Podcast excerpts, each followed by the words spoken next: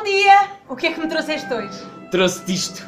É uma caixa de fósforos. Foi uma história contada pela própria autora ao filho mais novo, a menina do mar, e agora o neto, o maestro Martim Sousa Tavares, conduz esta orquestra que é ela própria também a história. E ela acaba de ler e ela pergunta ao filho: Então, Xavier, gostou?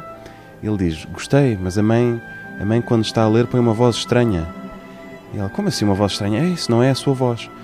E porquê? Porque ela estava a ler aquilo de uma forma muito áulica, dizia, e o rei do mar, sentado no seu trono de nácar, ou seja, de uma forma pouco fluida, pouco coloquial, se quisermos chamar, pouco normal, que se nós representássemos com essa dicção dos anos 40 ou dos anos 50 da velha teatra portuguesa, as crianças iam fugir a sete pés.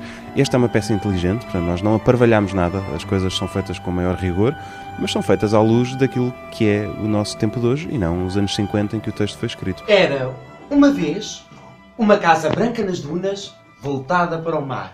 Tinha uma porta, sete janelas e uma varanda de madeira pintada de verde. Ricardo Neves Neves, que encena este espetáculo, começa por avisar que esta história não foi escrita para teatro, mas com todas estas personagens estava mesmo a pedir, onde a música é todo o mar do espetáculo, tudo começa e acaba com música. A primeira coisa que nós ouvimos eh, no espetáculo é música e o espetáculo termina com música e, toda, e todas as zonas, todas as cenas uh, são pontuadas ou comentadas ou, ou floridas por, por música. Não há, não há palavra cantada, é sempre a palavra está sempre acompanhada por, por música, mas não é cantada. E é, e é, e é uma, uma forma de, de contarmos esta história. E as coisas desaparecem.